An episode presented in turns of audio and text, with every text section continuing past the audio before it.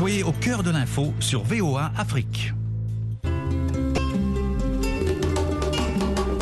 Foi et tradition, Vérité et doctrine le dialogue des religions. sur la voie de l'Amérique.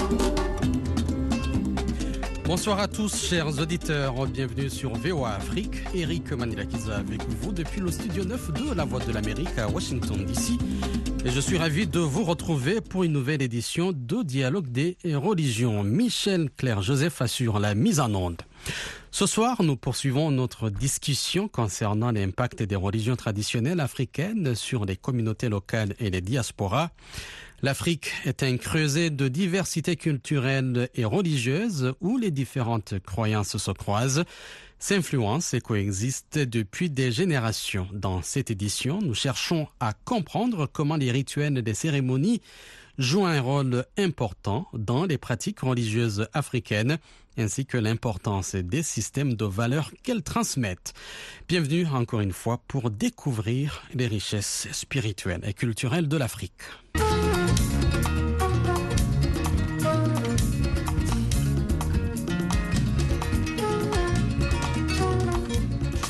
Je suis en ligne avec deux invités qui vont partager leurs connaissances et leurs perspectives sur le sujet. Mohamed Mbodj, professeur d'histoire à Manhattan, à Manhattanville College à New York.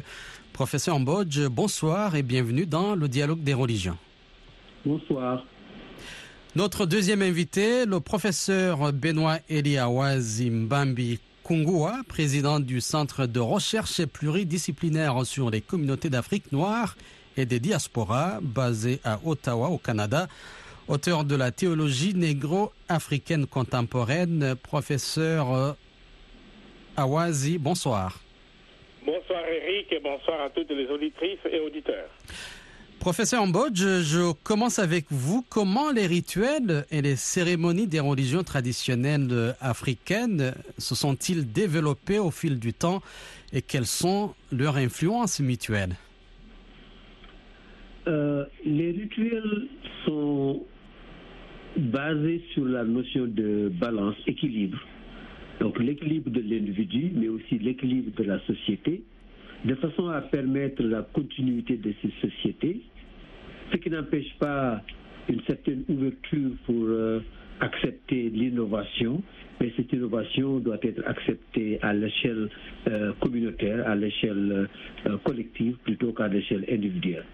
La deuxième chose pour les rituels, c'est ce qu'on appelle atteindre, atteindre les divinités, atteindre les esprits, atteindre les ancêtres, de façon à les avoir de son côté, soit pour amener quelque chose de positif ou écarter quelque chose de négatif. Euh, le rituel aussi aborde une sorte de conjugaison entre le visible et l'invisible, de façon à ce que euh, le monde euh, vu par les Africains n'est pas un monde où il y a un au-delà ailleurs, mais en fait, euh, l'au-delà, si on peut parler ainsi, est autour de nous, c'est que nous, tout simplement, nous ne les voyons pas, mais ces esprits, ces ancêtres, ces démons, ces, dieux, eux nous voient et euh, opèrent dans un monde parallèle. Et dernièrement, et à la fin, les résultats. Euh, ces rituels ne sont pas simplement de purification ou quelque chose comme ça, mais en réalité cherchent à obtenir des résultats. C'est-à-dire que les religions africaines, d'une manière générale, ne sont pas fatalistes et estiment que si on accomplit le rituel adéquat à l'instant adéquat devant l'audience adéquate et etc il y aura des résultats. Et ces résultats c'est quelquefois d'inverser une tendance qui se manifestait.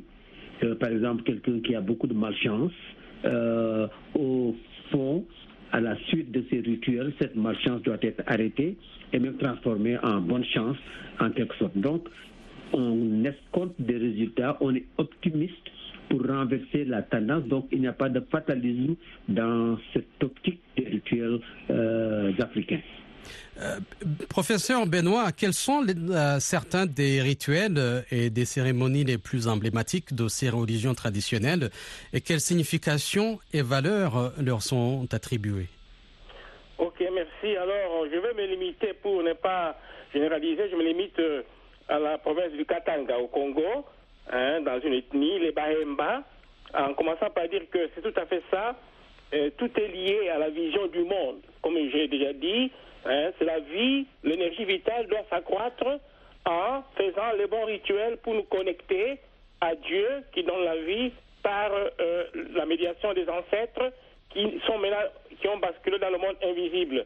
Alors, par exemple, chez les Bahemba, il y a d'abord, et puis je, je devrais aussi dire que le pouvoir du chef, il est à la fois politique et religieux. C'est intriqué. Alors, le premier exemple, ils ont ce qu'ils appellent donc, euh, Dieu, ils l'appellent dans leur langue euh, les Villiers Nyambi, hein, Nyambi, chez les Bahemba proches de le père un père a travaillé. Et il y a ce qu'on appelle le Kabezia, c'est comme une représentation de la force divine. Et ce Kabezia, c'est seul le chef qui peut le toucher. Pendant la cérémonie, seul le chef peut le toucher parce que c'est ce Kabezia, c'est Dieu, représenté par là, qui lui donne son pouvoir comme chef et comme euh, à la fois politique et religieux. Le deuxième exemple, c'est, alors, euh, ça sera bientôt un livre que je vais, je vais de préfacer, exemple, quand il y a des naissances. Par exemple, des na- na- naissances anormales, comme les enfants trisomiques, par exemple. Hein? Dans la société traditionnelle, ces enfants étaient récupérés à la naissance, tués, dépecés et, et dans la nature parce que c'était des personnes, on peut dire des revenants, des, an- des anormaux, bien, qui montrent qu'il y a eu quelque chose dans la société qui fait qu'ils sont venus. Mais alors, comment ça s'est passé? Ça s'est passé dans le sens où il faut aller voir le guérisseur traditionnel qui fait le diagnostic, mais après, il faut aller voir le féticheur qui donne, hein, qui donne aussi les remèdes. Donc euh, euh, là, je devais dire que à, à ce moment-là, le prêtre, le guérisseur, il est là pour conjurer le sort. C'est vrai, il n'y a pas de fatalité, mais quand il y a des anomalies, c'est un prêtre, un guérisseur qui agit au nom de Dieu. Un troisième exemple, euh, je le prends aussi par rapport toujours à la force vitale, je prends l'exemple de la naissance.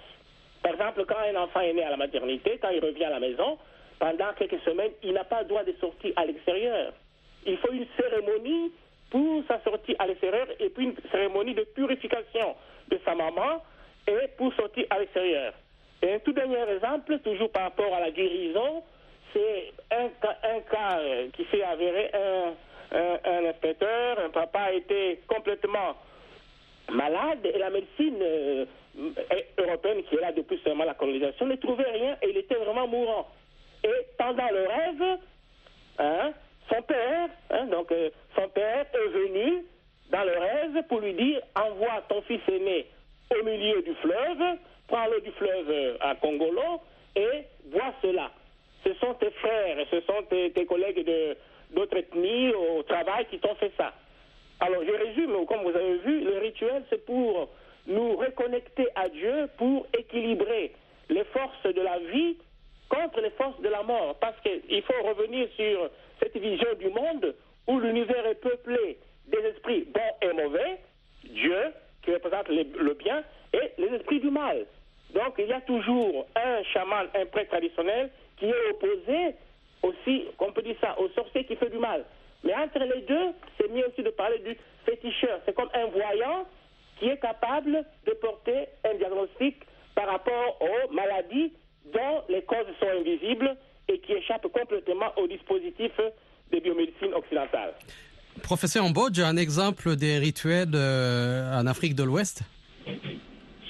Oui, par exemple, il y a le rituel que j'ai étudié euh, un tout petit peu qui s'appelle le Ndep, le retour en langue Wolof, qui veut simplement dire que lorsque la balance chez l'individu est rompue et qu'une maladie, disons, mentale se manifeste, une dépression, euh, par exemple postpartum, euh, il y a nécessité de, de faire revenir cet individu, d'où le terme de retour, à un équilibre normal en agissant sur les esprits, écartant les mauvais esprits, amener les bons esprits chaque individu est, doué de ce peut appeler un double spirituel qui l'accompagne euh, dans sa vie. Ce double spirituel, la plupart du temps, est très positif et supporte l'individu et essaie de l'orienter, disons, vers le bien. Mais quelquefois, il y a des individus dont le double est un peu déviant ou en tout cas, ou même maléfique.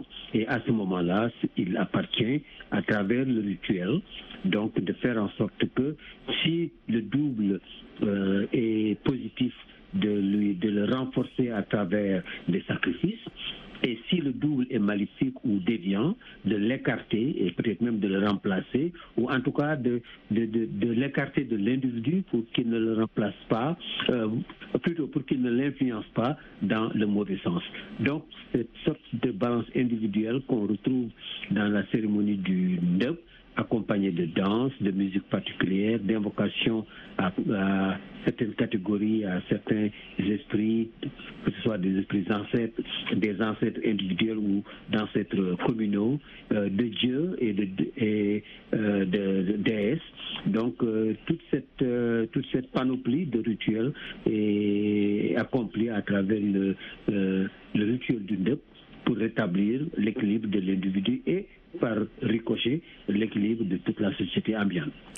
Alors, en, quoi les rituels et les cérémonies de ces religions sont-ils euh, pertinents pour la société moderne, Mohamed Bodj euh, le se, pratique toujours. En fait, euh, dans certains quartiers de Dakar, les quartiers traditionnels, les quartiers traditionnels de Dakar sont maintenant au cœur de Dakar, dans le quartier des gratte-ciel mais il n'est pas rare d'entendre le, le, son d'une dep de temps à autre lorsqu'un individu est atteint, donc mystiquement ou mentalement ou est déviant. Donc euh, ces pratiques se font. Euh, il y a aussi ces pratiques euh, qui quelquefois intègrent les nouveaux migrants et essaient d'éviter leurs esprits, leurs bons esprits, à euh, incorporer le corps des esprits locaux. Là aussi, il y a des cérémonies qui s'assimilent au NEP, euh, en particulier ce, nouvel habitant de la ville qui est tombé malade euh, mentalement. Il, il s'agit de réconcilier son esprit son rap, comme on l'appelle en Wolof, avec les raps locaux, de façon à ce que cet individu puisse trouver cet équilibre. Maintenant, le NEP s'est transformé aussi en, en une sorte de de catharsis collectif où euh, des gens peuvent assister dans l'audience. Ce n'est jamais accompli dans le secret, c'est toujours euh, euh, accompli avec, avec une audience, avec un public qui tape des mains, qui danse, etc.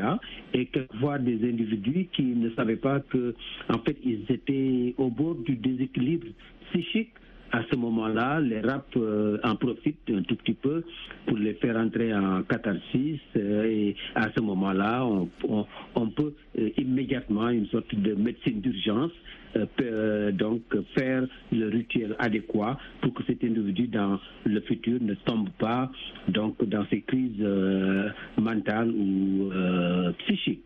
Et troisièmement, maintenant c'est devenu aussi une sorte d'attraction touristique parce que lors de la cérémonie du NDEP, euh, il y a des accoutrements particuliers qui répondent à, disons, être euh, bienveillants aux esprits qu'on invoque.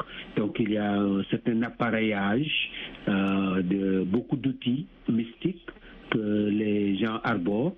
D'une manière générale, le NDEP à 90% est, accompli par des femmes. Euh, parce que les, les sont des Wolofs qui sont des matrilinéaires et donc dans ce système, les femmes dominent le système religieux et maintenant c'est devenu une sorte aussi de spectacle touristique où les touristes au troisième ou au quatrième rang prennent des photos d'Africains qui euh, donc qui se déguisent pour une heure, pour deux heures ou pour trois heures pour accomplir ces rites.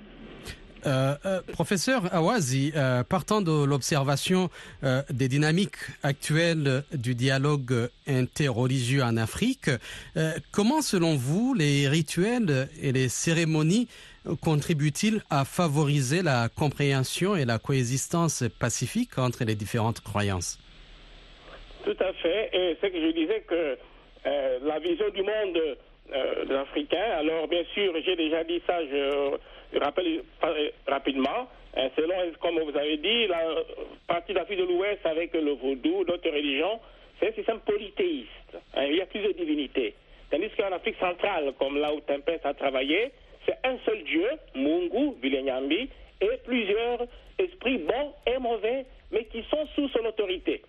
J'insiste sur ce point, comme vous allez voir dans les grands centres urbains, aussi bien chez les chrétiens qui sont majoritaires en Afrique centrale, hein, comparativement à l'Afrique de l'Ouest, mais aussi même dans les villages. Parce que le problème que vous avez, que j'ai énoncé tout à l'heure, par exemple, quand il y a les enfants hein, dont les causes de la maladie ne sont pas échappent au dispositif biomédical, donc c'est l'autorité, l'autorité de la divinité dans ces religions monothéistes. Donc le dialogue va se faire facilement avec le christianisme, par exemple, même avec l'islam, parce que il y a quand même un consensus au niveau théologique selon lequel les esprits bons et mauvais sont créés par Dieu, sont sous l'autorité de Dieu. Parce que s'il n'y a plus ce principe, il n'y aura plus de dialogue. C'est pourquoi vous avez vu une surenchère ritualiste dans les milieux euh, urbains, dans les églises. Hein, partout, il y a une demande croissante de guérison, des exorcismes, des purifications, de pacification. Bien sûr, c'est la crise politico-économique qui est vécue par ces peuples au niveau métaphysique. Parce que leur vision du monde, le physique et le métaphysique sont interreliés, sont en interaction. Donc ça favorise le vivre ensemble dans le sens où, au niveau fort de l'idéologie, de la théologie, un seul Dieu, que ce soit les musulmans, les chrétiens ou les religions traditionnelles africaines, un seul Dieu est absolument puissant et tout puissant face à, tous les esprits. Et ça, ça permet de voir aujourd'hui toute euh, cette euh, prolifération des églises de réveil, prolifération des mouvements charismatiques dans l'église catholique et prolifération des demandes de guérison. Et ça permet aussi de vivre ensemble. Vous avez vu avec le Covid-19 euh, l'échec cuisant des biomédecines. Parce que dans ces systèmes, le vivre ensemble, c'est aussi essayer de mettre en œuvre l'écologie, comme j'ai dit tout à l'heure, le, le, chaman, le prêtre traditionnel, il va recourir, par rapport à ce qu'on va lui montrer dans sa vision, il va recourir aux racines, aux feuilles, aux mélanges, aux mixtures bien déterminées pour guérir les gens. Donc je dirais que pour euh, résumer ce que je viens de dire, l'aggravation de la crise postcoloniale et celle de la mondialisation fait que les églises, je prends le cas de mon pays, le Congo, sont toujours achalandés, sont toujours remplis. Et quand vous voyez l'opération, le rituel principal, c'est celui de la guérison. Parce que la vision du monde de ce peuple veut que la vie doit s'accroître par son énergie. Et l'énergie ne vient que de Dieu, la vie ne vient que de Dieu, et quand elle est affaiblie, menacée par les forces du mal, il faut que celle du bien les chasse. Aussi bien pour les musulmans que les chrétiens, que les religions traditionnelles africaines, ils sont d'accord sur la puissance, toute puissance de Dieu qui redonne la guérison pour les gens qui font pas seulement les rituels comme acte mécanique, mais qui le prient. Hein, vous allez voir que dans ces religions aussi, c'est un registre oral. Beaucoup de prêtres traditionnels n'ont pas comme une église avec des livres, des missels, mais ça s'est transformé oralement de génération en génération et c'est pourquoi les Africains qui se convertissent à l'islam ou au christianisme, les religions traditionnelles africaines deviennent comme leur matrice, leur prisme perceptif. C'est mhm. comme ce qu'ils disent en physique, je termine par ça, c'est comme un lieu de réfraction. C'est-à-dire tout ce qui vient de l'islam ou du christianisme doit passer par le prisme, le prisme cathartique, thérapeutique, mais aussi métaphysique des religions traditionnelle africaine. Euh, hein, c'est le phénomène de la physique optique, le phénomène par lequel un rayon change de direction en passant d'un milieu à un autre. Donc, le christianisme ou l'islam, une fois l'Afrique, ne peut plus être le même que en France, en Égypte ou en Arabie Saoudite. Parce qu'il y a Merci Benoît. On va parler des valeurs, des systèmes des valeurs. Euh, professeur Ambodge, quels sont les principaux systèmes de valeurs euh, véhiculés par ces religions traditionnelles euh, et comment sont-ils intégrés dans la vie quotidienne des communautés et dans la transmission des connaissances? En deux minutes. Euh, la première valeur est ce qu'on peut appeler l'égalité, mais une égalité dans l'équilibre, c'est-à-dire qu'il y a que chaque groupe et même chaque individu a des prérogatives qui font qu'il est plus important dans ce domaine-ci que dans ce domaine-là. Mais en fin de compte, chaque individu, chaque famille, chaque communauté dans la société, à la, à la fin, se retrouve avec un pouvoir. Et ces pouvoirs-là, en se mettant ensemble, euh, font le tout et euh, donc créer l'équilibre de la société. Donc c'est une société qui cherche l'équilibre avant tout, à respecter l'ordre social euh, transmis euh, par les ancêtres, par les pratiques euh, rituelles. La moralité, ce n'est pas une moralité individuelle, c'est-à-dire qu'on, euh, certes, chaque individu est, enseigné et endoctriné pour faire le bien, etc., etc. mais en fin de compte, c'est la communauté euh, qui bénéficie de cette moralité et c'est la communauté qui va sanctionner la moralité ou le manque de moralité à travers un système judiciaire qui est collectif. Et donc par exemple lorsqu'on punit euh, un déviant ce n'est jamais vraiment euh, pas individuel mais au fond c'est un peu pour préserver euh, le collectif. Et pour renforcer tout cela il y a l'initiation.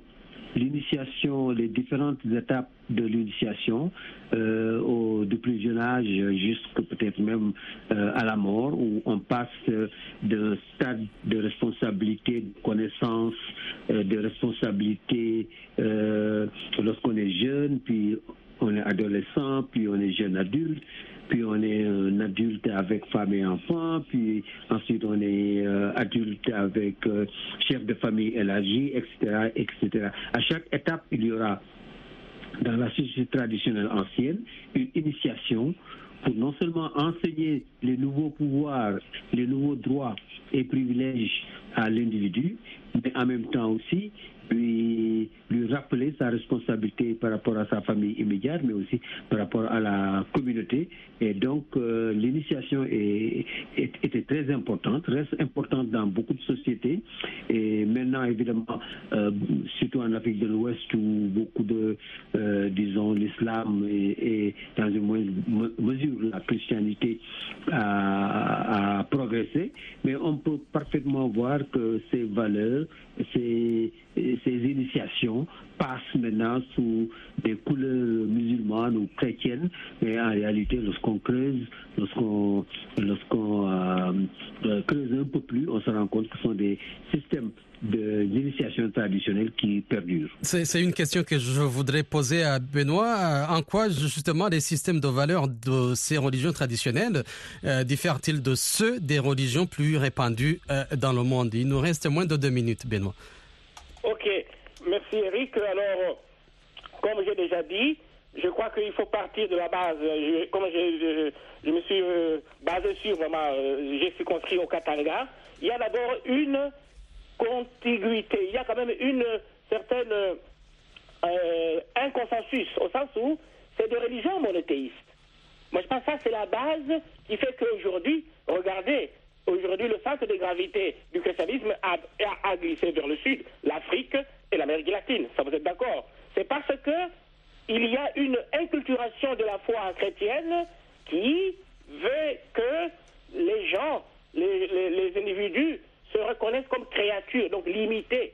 Dépendance envers Dieu, dépendance envers la transcendance. Ça, c'est une première chose. Alors, si vous me demandez les, les différences, les religions comme le christianisme, euh, dans lequel que je travaille depuis un certain temps. Et rapidement, il nous reste moins d'une minute. Il y a une, ce sont des religions institutionnalisées, bureaucratisées, avec une certaine hiérarchie, une certaine dogmatique théologique qui a été transmise, réfléchie, réécrite pendant 2000 ans. Vous voyez, pour le christianisme, par, par exemple. Donc, les églises africaines ont un chantier énorme pour non seulement gérer passivement, servilement un héritage théologique, mais pour être des sujets responsables dans la foi. Parce que la foi, Merci Benoît. Il nous reste moins de quelques secondes avant de euh, mettre fin à cette émission. Merci pour vos différentes contributions. Merci à Michel Joseph qui a assuré la mise en onde. Eric Manila qui a été avec vous au micro. Je vous souhaite une excellente soirée et à la prochaine.